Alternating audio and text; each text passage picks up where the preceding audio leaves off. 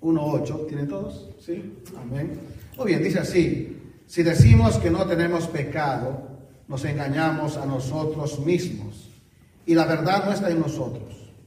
Si confesamos nuestros pecados, Él es fiel y justo para perdonar nuestros pecados y limpiarnos de toda maldad. Si decimos que no hemos pecado, le hacemos a Él mentiroso y su palabra no está en nosotros. Vamos a orar al Señor que nos ayude a entender su palabra. Oremos, Padre, gracias por tu amor, gracias por esta tarde, por nuestros amigos, nuestras visitas. Rogamos también, Señor, que los que están en camino puedan llegar con bien.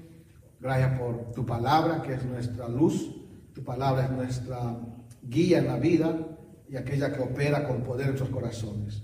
Entendiendo esto, rogamos que tú nos ayudes a entender y darnos el consejo que hoy necesitamos todos, Padre. Te rogamos esto en Cristo Jesús. Amén.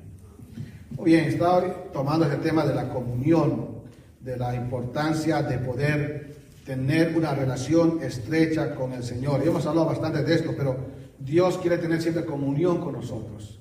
El problema está de nuestro lado. Nosotros no queremos buscar al Señor, no queremos, no desesperamos por Él. A veces en la vida abrazamos y estamos eh, con una intensidad de, sentimientos por otras cosas y a veces hacemos esfuerzos, pero a veces descuidamos la comunión con el Señor. Y la comunión con el Señor es lo más maravilloso que Dios nos ha dado como privilegio a los mortales.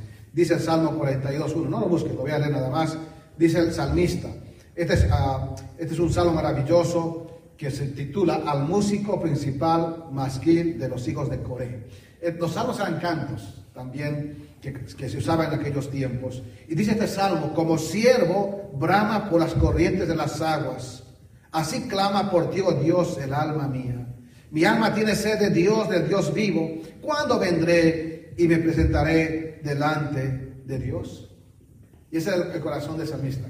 ¿Cuándo voy a presentarme ante ti como el siervo brama por las corrientes de las aguas, sediento por buscarte, Dios? Y eso debe ser el anhelo de cada uno de nosotros porque no hay cosa más preciosa y no hay cosa más edificante y no hay cosa con mayor sabiduría que buscar la comunión con el Señor. Dios ha abierto a través de Cristo Jesús la apertura para que todos puedan tener acceso a la comunión con el Señor. Nos ha dado su palabra para tener comunión con Él.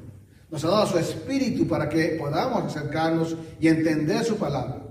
Dios está en todo lugar, no estamos una caja, una iglesia, una estructura. Dios está en todo lugar para tener comunión. Obviamente, la Biblia nos manda reunirnos como iglesia, pero Dios está en todo lugar para poder tener comunión con nosotros.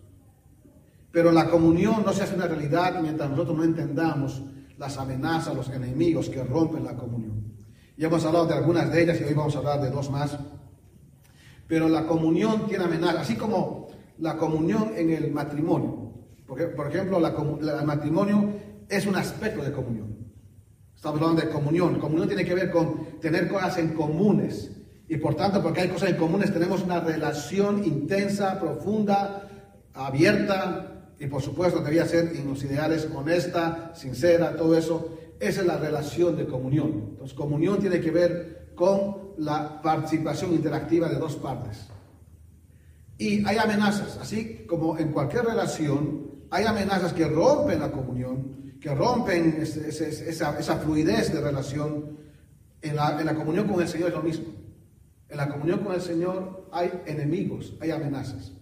La primera que hablamos es ah, la ignorancia de no saber quién es Dios. Y creemos que Dios realmente es alguien tan lejano o un verdugo que siempre está buscando nuestras faltas para mandarnos rayos, truenos y centellas. Y no es así. La ignorancia de, no saber quién es Dios. Y la Biblia dice, Dios es luz. No hay ninguna tinieblas en él. Dios es santo. Y la Biblia lo llama tres veces santo, santo, santo, santo. Cuando entendemos quién es Dios, entonces tenemos temor y sabemos delante de quién nosotros nos acercamos. Segundo, hablamos la anterior semana y tiene que ver con la inconsistencia. El segundo enemigo de la comunión es la inconsistencia. El decir que somos creyentes o cristianos, el decir que tenemos comunión con Dios, pero andamos en tinieblas, mentimos y no practicamos la verdad. La inconsistencia de la vida, no moldear nuestra vida a un patrón y a una, a una vida totalmente genuina y honesta delante del Señor. En otras palabras, una doble vida, decir que estamos en comunión con Dios, pero hacemos cosas que no le agradan al Señor. Hoy vamos a ver la tercera y lo he llamado la insensatez. La ignorancia, la inconsistencia, la insensatez de no saber confesar pecados. Y guardamos los pecados, y guardamos, y acumulamos, y a veces llevamos una culpa tan grande, más grande que esta, que esta sala, porque no hemos aprendido a confesar al Señor. No hemos, no hemos aprendido a pedirle perdón. El pecado practicado, sea cual fuere, es terrible para la vida y trae culpabilidad por un lado. Trae una carga grande en la vida. Y tenemos, y obviamente al Señor. Gloria al Señor que nos ha dado en su palabra la posibilidad de arreglar estos asuntos y no dejarlos allí en la desesperación, en la angustia y en la carga de llevar por años y años. Podemos tener la paz del perdón del Señor. Y eso es lo que habla este siguiente amenaza, la insensatez de no confesar los pecados. Recuerda que dijimos que Dios es luz. Por tanto, la esencia de Dios en su santidad exige, nos exige a nosotros tener una activa limpieza en nuestros corazones, en nuestras vidas. Mire el versículo 8, ahí arrancamos. Dice, si decimos, ya no se repite esa expresión, si decimos, si decimos, son probabilidades, son hipótesis. Uno puede decir tantas cosas y entre lo que uno dice y en lo que uno hace hay gran eh, distancia y a veces hay gran separación. Dice acá Juan, si decimos, si hablamos, si nosotros eh, profesamos decir que, que no tenemos pecado, nos engañamos a nosotros mismos. Miren, hay gente en este mundo, había gente en aquellos tiempos que decían que no, no, no, tenían pecado. Había gente que decía que era muy rebelde, muy cerrado en su pensamiento, decían que no tenían pecado, o que habían superado esa barrera, que no pecaban más o que de alguna manera por un lado podían pecar y no afectaba a su cuerpo porque, o al espíritu, porque habían esos falsos maestros habían dividido la, la, vida, bueno, así, entre lo espíritu y lo material. Decía, todo lo carne es malo y lo espíritu es bueno, entonces se puede cultivar por separado y no se afectaba uno a otro. Hermanos y amigos, el pecado, la ofensa a Dios, la transgresión a sus leyes, siempre ofende o afecta, perdón, a todo nuestro ser. Afecta a nuestro pensamiento, nuestro corazón, a nuestra alma. Y aquí está eh, Juan diciendo, miren, hay algunas cosas que están diciendo. En primer lugar, está hablando de un criterio. Alguien puede tener un criterio de decir, no tenemos pecado. Y esa expresión es fuerte, está negando, diciendo, no tenemos pecado. Nosotros no, no poseemos, no hay una pizca de pecado en nuestras vidas, por lo tanto no hay culpa, no hay nada en nuestra vida. Era, esa gente enseñaba y creía que no tenían pecado que, y nada afectaba a su corazón o a su mente y a su vida. Es una enseñanza errónea, mala, que Juan, el apóstol Juan, quiere corregir y el apóstol Juan quiere de alguna manera a esa gente hacerle entender que no es así. Porque usted va a ver y cuando leemos, están en plural, tenemos, decimos, en primera persona plural. Porque Juan, aunque era el apóstol, se involucraba o se identificaba con ellos, al auditorio y de alguna manera quería alcanzar a esos falsos maestros, diciendo, nosotros tenemos pecado. No podemos decir que no tenemos pecado, tenemos pecado. Hay en nosotros ese principio. ¿Por qué? Porque somos, somos inherentemente, o sea, nuestra naturaleza, nuestra condición es así. No somos pecadores porque hacemos pecado, hacemos pecado porque ya nuestra esencia es así. No hay nadie bueno, dice Pablo en Romanos 3. Porque todo el, pecado ha invadido nuestra mente, nuestro corazón. Es como el humo que ha entrado a nuestro ser y ha corrompido todo nuestro ser. Nacemos pecadores. Por eso tenemos potencial de hacer pecado. Y Dios sabía eso, por eso nos ha dado a Jesucristo para darnos el perdón, su sangre preciosa derramada en la cruz para limpiar los pecados. Entonces, nadie puede decir, bueno, aquí Juan dice, si decimos, vamos, ok, si decimos que tenemos pecado, puede gente tener ese criterio, pero va a haber una, hace una corrección acá. Pero una cosa, queridos hermanos y amigos, todos nacemos en pecado. El salmista, eh, el salmista del Salmo 51 dijo, en pecado me concibió mi madre. No está diciendo que la relación de los esposos es malo, no. Cuando el hijo nace, hereda nuestra naturaleza pecaminosa. Por eso, cuando empiezan a crecer, decimos, no hagas esto, no hagas aquello, y hacen lo contrario. Esa ya es la evidencia clara de que todos nacemos con la mancha del pecado, el peor virus que tenemos en nuestra, en nuestra esencia. Entonces aquí va a corregir Juan, dice, hay gente que puede decir, sí, decimos que no tenemos pecado, pero cuando ocurre eso, miren lo que dice, nos engañamos a nosotros mismos. Y no hay cosa peor que el ser humano que pueda engañarse a sí mismo. No hay cosa más triste que el ser humano pueda creerse las mentiras a sí mismo. Eso destruye la vida. Dice, nos engañamos. La idea de esa expresión es, nos desviamos, nos extraviamos. Y se desvían de la verdad que Dios ha revelado de que somos pecadores, pero dice, nos engañamos. Y no engañamos a la gente. Parecería que a veces engañamos a la gente con nuestra vida o con lo que hacemos. Pero el mayor engaño no es a los demás, ni siquiera a Dios, porque Dios lo conoce todo. Es a nosotros mismos. Y eso es lo que dice el texto, a nosotros mismos. O sea que las consecuencias graves de este engaño, de pensar que el pecado no es tan terrible y que no tenemos pecado, que no hay en nosotros ninguna noción de ella, es el peor engaño porque va a producir una sociedad mucho más corrompida y mucho más insensible e impenitente, que no siente nada en cuanto a, a lo que son las cosas que no glorifican al Señor. Y en este mundo hay un gran engañador. La lo llama así en el Apocalipsis al diablo, el gran engañador. El engañador que engaña a las naciones, a las personas, hacerles creer otra cosa. Engañó a Adán y Eva. Dijo Pablo a una, a una iglesia en Corinto, dice, yo oro por ustedes para que Satanás no se engañe y sus mentes no sean cambiadas. Pero cuando, Dios, cuando el diablo tentó eh, a Adán y Eva, les engañó. Le dijo, no van a morir. No, Dios sabe que van a ser como Él. Y comieron el fruto que no debían comer, desobedecieron a Dios y pecaron. Y hoy pagamos las consecuencias nosotros. Porque hemos heredado el pecado de su primer padre Adán. Romanos 5.12 dice, por un hombre entró el pecado y, pasó la muerte a todos, por cuanto todos pecaron. el pecado es terrible. No podemos darnos el lujo y decir, no, no, no, el pecado no, no afecta a nada, no tenemos pecado, es un aspecto, qué sé yo, una ilusión, este, es un, qué sé yo, se ha tomado morfina y está alucinando. No, el pecado es una realidad en nosotros. Y dice acá, si decimos, probablemente hay gente que dice esto, no tenemos pecado, nos engañamos a nosotros mismos. Miren ese pronombre reflexivo. Al fin y al cabo, el objeto del engaño no son los demás, sino uno mismo. Al fin y al cabo, el que se va a extraviar en la vida es uno mismo. El que va a entrar en el limbo de los errores, de los fracasos, es uno mismo, no los demás. Por eso nos engañamos a nosotros mismos. Entonces, no podemos ser insensatos la insensatez de decir, no, el pecado no, no hace nada. No, el pecado es destructivo. Tenemos que tenerlo respeto en sentido positivo para que no nos afecte y tenemos que odiarlo en el sentido negativo para que también no nos afecte la vida. Y miren lo que dice el versículo 8 continuando.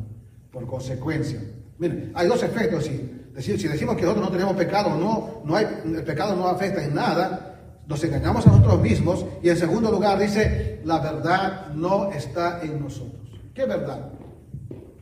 La verdad de, entender que Dios es luz y todo aquel que se acerca a Él tiene que entender que Dios es santo y también tiene que entender que es pecador y el pecado es una realidad en su vida. Si eso rechaza, la verdad no está en nosotros. La realidad que, es innegable porque somos seres así, eh, pecadores, la verdad no está en nosotros. De alguna manera nos, volvemos mentirosos a nosotros mismos. Es la falacia, la mentira más necia que el ser humano puede aceptar. La verdad de Dios que dice, que declara que somos pecadores, no está en nosotros. Porque la verdad de Dios es la verdad de Dios, no importa lo que usted y yo pensemos. Dice, no está en nosotros. Mira esta expresión, no está en nosotros. Dios, empezó Juan diciendo, Dios es luz, su esencia es santidad pura. No es que Dios es una luz, no es que Dios es como una luz, no. Dios en toda su esencia es luz. Usted y yo no podemos entender eso. Pero Él es santo, perfecto. Un día, cuando estemos delante de Él, nos postraremos y reconoceremos en, todo, en toda la dimensión posible su gloria, su santidad. Pero la verdad, las cosas reales, verdaderas, no están en nosotros. En nuestra esfera, en nuestra vida, reina más la mentira que la verdad. no está. Ese verbo tiene que ver que no es algo continuo en, nosotros. Miren, en nosotros. Está diciendo, en nuestra experiencia, nunca el ser humano va, a andar en una verdad permanente. Tarde o temprano, vamos a decir una media verdad o no vamos a decir la verdad. Y todos en esta sala, incluyéndome, en algún punto de nuestra vida, hemos rechazado la verdad y hemos obviado la verdad o no hemos dicho la verdad. ¿Por qué? Porque esa es la muestra, esa es la evidencia de que nosotros no hay verdad. Por más que la busquemos, y estos eran los gnósticos, pensaban que mientras más tenían conocimiento y habían llegado a un punto de no pecar. No, pecamos. Porque la verdad no es una realidad en nosotros. La verdad en todo su esplendor es una realidad solamente en Dios, en nuestro Señor, en nadie más. Entonces, en base a eso, Juan va a dar un consejo. Versículo 9. Entendido que somos pecadores y que no podemos darnos el lujo de decir, no tenemos pecado, no. Al contrario, tenemos pecado, el pecado abunda en nosotros, por eso hacemos cosas terribles. Y bueno, Dios sabía eso y Juan va a darnos un consejo para no ser insensatos. Y ese consejo que esta tarde tenemos que agarrar, hermanos, para vivir de una manera más en paz con el Señor y arreglar las cuentas con el Señor y con los demás. Miren, versículo 9.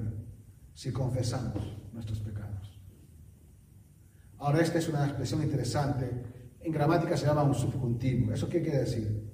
Que eso puede ser una probabilidad. Es el verbo que indica probabilidad, posibilidad, hipótesis. Porque no todos confiesan.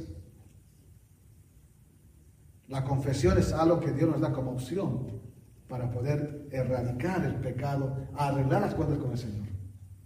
Si confesamos nuestros, mire, nuestros pecados. Ahora no dice el pecado del vecino, el pecado del tío, el pecado del padre, el pecado del hijo, el pecado del abuelo, no. Es nuestros pecados. Cada acción, cada pensamiento, cada palabra, cada conducta que nosotros hacemos que no honra al Señor es nuestro pecado. Así lo reconoció David. Mi pecado, nuestros, mi culpa.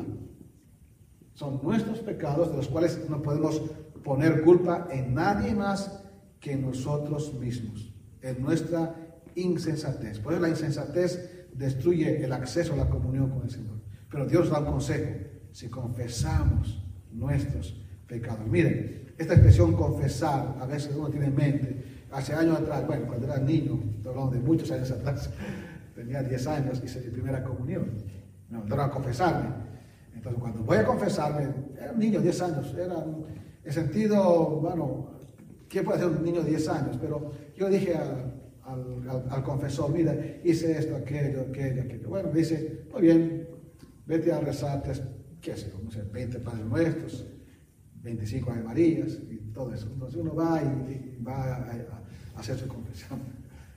Pero la confesión es delante de Dios, porque dice, Él es fiel. Los hombres no podemos absolver pecados.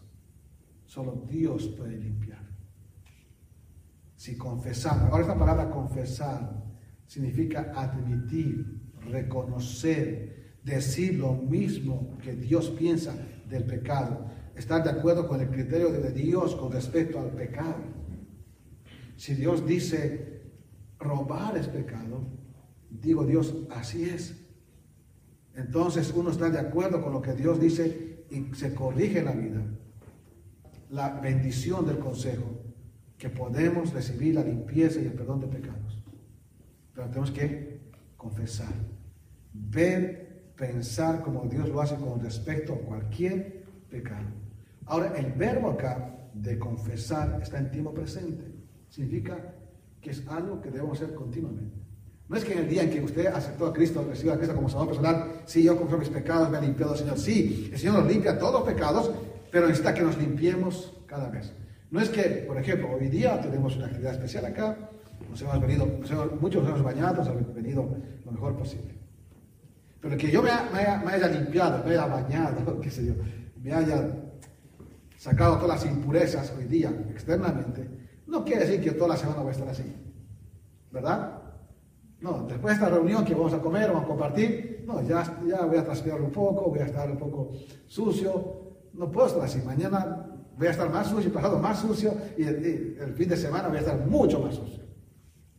Tengo que limpiarme continuamente. Bueno, es la vida cristiana.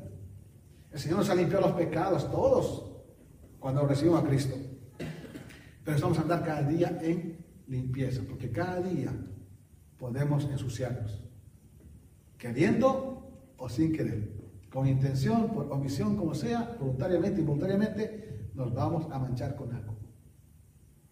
El mundo no le importa, el mundo vive en su oscuridad y en sus manchas, pero nosotros tenemos que trabajar para ensuciarnos y mancharnos menos con este mundo. La clave aquí, el consejo es la confesión. ¿Pero de qué? Miren, otra vez, si confesamos qué? Nuestros pecados. ¿Vieron? Son personales, son actos de cada uno. Y miren, está en plural, pecados. Para, para colocarlo de manera general, decir, encerrando cualquier pecado, porque Dios sabía, y cada uno conoce su pecado, porque no todos tienen el mismo pecado. Aunque a veces hacemos las mismas cosas, pero lo puse en sentido amplio. Los pecados, nuestros pecados. Porque cada uno sabe dónde, en qué punto ha ofendido al Señor y ha ofendido su santidad y ha ofendido su gracia. Ahora, cuando ocurre esto, en el consejo, si confesamos al Señor sus pecados, obviamente implica arrepentimiento, dolor, dice, miren, Él es fiel y justo. Y esta es la clave para entender esto, hermanos. Porque el perdón de pecados, cuando confesamos a Dios, no está condicionado a nosotros, ni siquiera a los hombres. Por eso dije hace rato, el hombre no puede absolver, no puede perdonar pecados. ¿Por qué? Porque el hombre no cumple esos dos requisitos, esas dos cualidades. El hombre no es fiel y el hombre no es justo. Para que alguien nos perdone, tiene que tener esa cualidad de ser fiel y ser justo. Si no, no puede haber perdón. Y ese fue Cristo. Él fue fiel y es justo. Y Dios es fiel y justo para perdonarnos. Miren, dice Él es. Y otra vez ahí tenemos otro, ese, este, ese, tiempo de verbo presente, que Él siempre va a ser así. él nunca va a dejar de ser fiel y justo. Nosotros podemos manifestar en algún momento en la vida un poco de fidelidad, pero pasa un tiempo, perdemos la fidelidad. Podemos mostrar un poco de rectitud, pero pasa el tiempo, rompemos nuestra rectitud, porque somos hombres sujetos a pecado. Pero Dios no es así, por eso Él es fiel y justo. Por eso es la persona a quien tenemos que ir delante en confesión a Dios que conoce nuestro corazón, nuestra vida, todo lo que somos. Estos dos adjetivos son importantes. El primero, fiel, describe a Dios como confiable, como consistente en esa fiabilidad que uno puede confiar en Dios porque va a cumplir lo que promete. Porque Él es fiel. Él promete. Él dijo, si tus pecados son como la grana, son rojos como el carmesí, van a ser como blanca lana, como la blanca nieve. Él es fiel a su palabra y Él si dice que nos va a perdonar, nos perdona, es como disipar las tormentas, las nubes, porque Él cumple lo que promete. Eso tiene que ver con fiel. Segundo, justo. Lo describe esto que Él es sin favoritismo, sin parcialidad. Él no toma así a la ligera, dice, ah, bueno, esto me cae bien, le vamos a permitir algunas cosas. No. Ni siquiera los grandes hombres de Dios, uno lee la Biblia, a veces uno queda asombrado y pasmado. Este gran Moisés, hombre tan manso en la tierra, lideró tantas cosas y no pudo entrar a la tierra prometida. Por un pecado de no obedecer al Señor, dijo, Dios dijo, habla la roca. Y él fue, estaba un poco molesto y golpeó la roca. Dijo, pero cuando no creíste a mis palabras, no vas a entrar.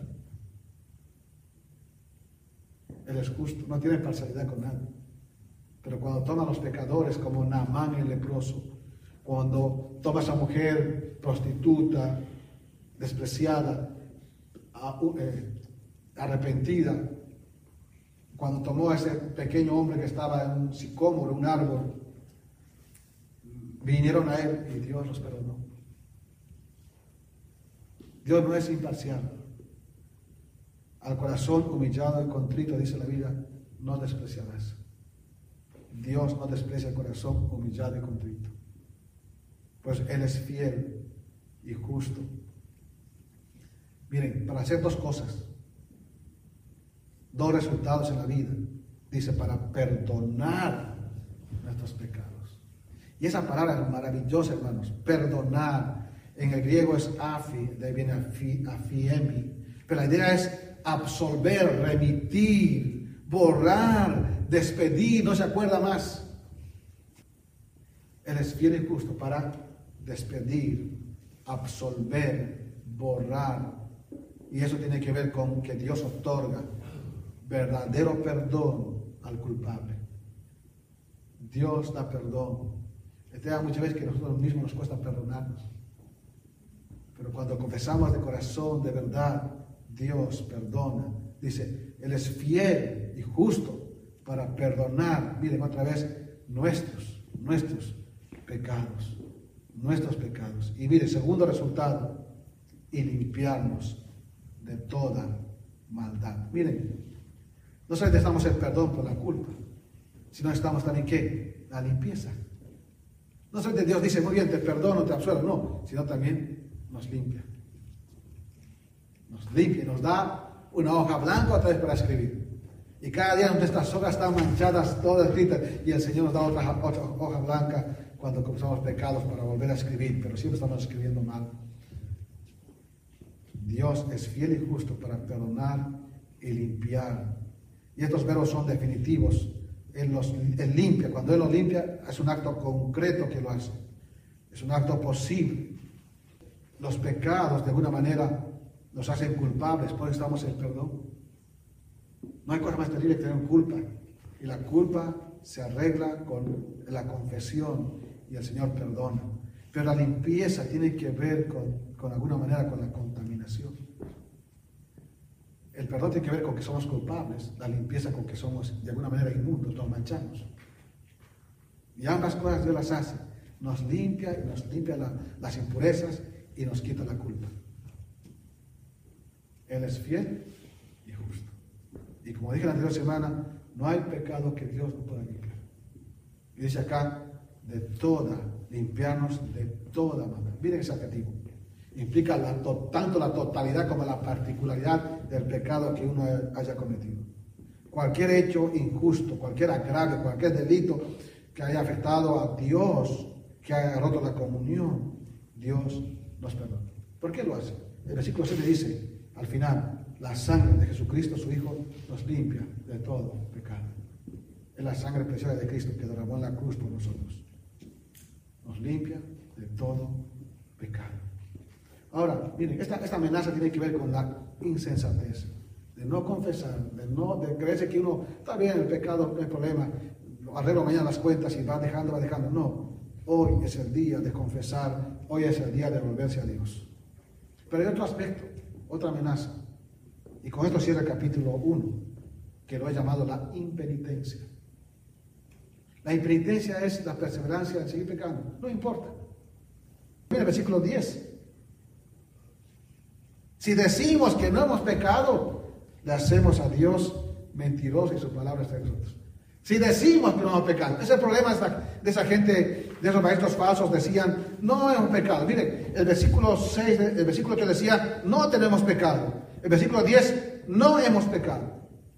Esas dos cosas negaban estos falsos maestros. No, no tenemos pecado y tampoco hacemos pecado. No. Una hipótesis malísima. No podemos decir que no hemos pecado. En otras palabras, no se puede decir que nunca uno ha pecado y ni siquiera tiene los efectos del pecado, porque ese verbo, no hemos pecado, es un perfecto. La idea es que es un acto que se ha hecho y los resultados siguen. Si nosotros decimos que no hemos pecado en la vida, le hacemos a Dios mentiroso. Porque Él lo conoce todo, Él lo sabe todo. No podemos ocultar eso. No hay impecabilidad. Todos somos pecadores. Esa es nuestra esencia. Por eso Juan está diciendo, hay gente que dice esto, hay hipótesis, gente diciendo que no hemos pecado. Y cuando ocurre eso, miren, la condenación, dice Juan, aquí hay un criterio, un veredicto doble. En primer lugar, le hacemos a él mentiroso. No es que Dios sea mentiroso, nosotros, por ocultar nuestras maldades, le hacemos a Él mentiroso. Nosotros lo que creamos en nuestra mente, los que creamos en nuestra imaginación, haciendo a Dios mentiroso, diciendo que nosotros no pecamos. No. Somos pecadores. Y Dios es veraz, como decía Romanos 3.4.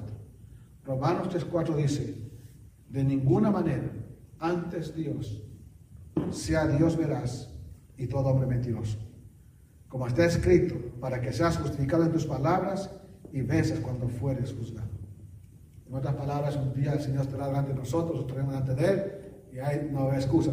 Diremos, sí, Señor, somos mentirosos, pecadores, hemos dicho que no tenemos pecado, pero somos nosotros mentirosos, mentirosos, y tú eres veraz, tú tienes la verdad, eres verdad. Y segundo lugar, mira que dice, le hacemos a Dios mentiroso y su palabra no está en nosotros. O sea, lo que Dios ha revelado no solamente toda la Biblia, sino lo que Dios ha revelado en esta carta, diciendo Dios es luz, en él no hay tinieblas, diciendo Juan, hemos visto a Cristo y Él vino para abrirnos la comunión con el Padre. Si nosotros realmente vivimos una vida que no honra al Señor, no, su palabra no está, no vive, no radica, no obra en nosotros. Pero que se repite mucho en nosotros y en nosotros, porque es un tema que tiene que ver con nuestra esfera. Es un tema que tiene que ver con nuestra realidad. Y nuestra realidad es esa, que somos seres pecadores, somos seres caídos. Por eso estamos desesperadamente de comunión con el Señor para que su luz nos inunde, nos impulse para vivir para Él. No hay otra forma en la vida. Y en este caminar, en este mundo oscuro, hay muchas transgresiones, muchos pecados, muchas cosas que no hacemos bien. Y llevamos la culpa y la carga de todo esto y necesitamos nosotros arreglar con el Señor y necesitamos confesar nuestros pecados. Quiero terminar con esta cita de un hombre bastante antiguo, porque hasta el nombre es antiguo. Este hombre se llama Huecumenius. Pero miren lo que dijo. Cita, decir que Dios es fiel significa que es confiable. Porque fiel es una palabra que no solo se aplica a los que creen, sino también a aquellos en quienes se puede confiar. En este, es en este segundo sentido que se aplica a Dios. Paro allí, en quien se puede confiar. Continúa citando. También es justo en el hecho de que no rechaza a nadie que se le acerque, por muy grave que haya sido su pecado. Fin de la cita. Ese Dios que tenemos. Es el Dios que adoramos. Es el Dios fiel y justo. Si no fuera su fidelidad y su justicia, estaríamos todos muertos. Pero Él nos da la vida oportunidad para poder arreglar. Delante de Dios, cuando uno viene en arrepentimiento con un corazón arrepentido, humillado y contrito, Dios lo va a aceptar y lo va a perdonar, no importa qué tamaño sea pecado. Y no hay pecado más grande que este universo que Dios no pueda perdonar. Porque Él es fiel y justo. Cuando alguien viene a Él, Él no lo rechaza. Cuando alguien se acerca a Él, Él no va a decir no. Por muy grave, muy terrible, muy oscuro que haya sido su pecado, Dios lo va a recibir. Porque Él es fiel y justo. Para limpiar y poder darnos el perdón y la paz en nuestros corazones. Si, Dios te habló a tu corazón, habla con Él después. Dile, Señor, tú conoces mi corazón perdóname, y poder encontrar la paz del perdón del Señor. Mucha gente no puede vivir en paz porque no se siente perdonado, sigue culpable, sigue sintiéndose sucio. Pero Dios, por medio de la sangre de Cristo Jesús, nos puede limpiar de todos los pecados. Y también para nuestros amigos que tal vez nunca fueron a una iglesia o nunca escucharon el mensaje, es el mensaje central de la Biblia, no es religión. El mensaje de la Biblia es que Dios ha creado al hombre y el hombre voluntariamente se ha rebelado contra él y rechazó al Creador, vivió en pecado toda su vida. Y Dios mandó a su Hijo Jesucristo para morir en la cruz del Calvario y dar la, la, opción, la apertura para que vuelva a la comunión con Él. El pecador perdido, pero tiene que venir arrepentido, reconociendo su condición para pedir perdón de pecados al Dios de toda gracia. Vamos a orar. Padre, gracias por tu palabra. Gracias por estas preciosas lecciones de tu gracia. Señor, entendemos que somos seres tan pecadores, tan terribles, Y somos tan insensatos, tan inconsistentes en la vida. A veces somos tan ignorantes de quién eres tú. Y también, Señor, a veces somos tan impenitentes que no nos importa hacer el mal, que no nos importa seguir ofendiéndote. Pero, Señor, rogamos que nos ayudes a pensar esta tarde. Pero gracias por tu consejo que brilla en medio de todo esto. Es que si nosotros confesamos nuestros pecados, tú eres fiel y justo para perdonarnos los pecados y limpiarnos de toda maldad. Oh Señor, gracias por este consejo y que podamos nosotros cuidarnos de las amenazas que impiden la comunión contigo. Que podamos, como el salmista del Salmo 42, decir, mi corazón, mi alma tiene sed de ti, brama como el cielo por corrientes de agua. Oh Señor, pedimos tu ayuda en este desafío y en este caminar. En Cristo Jesús. Amén.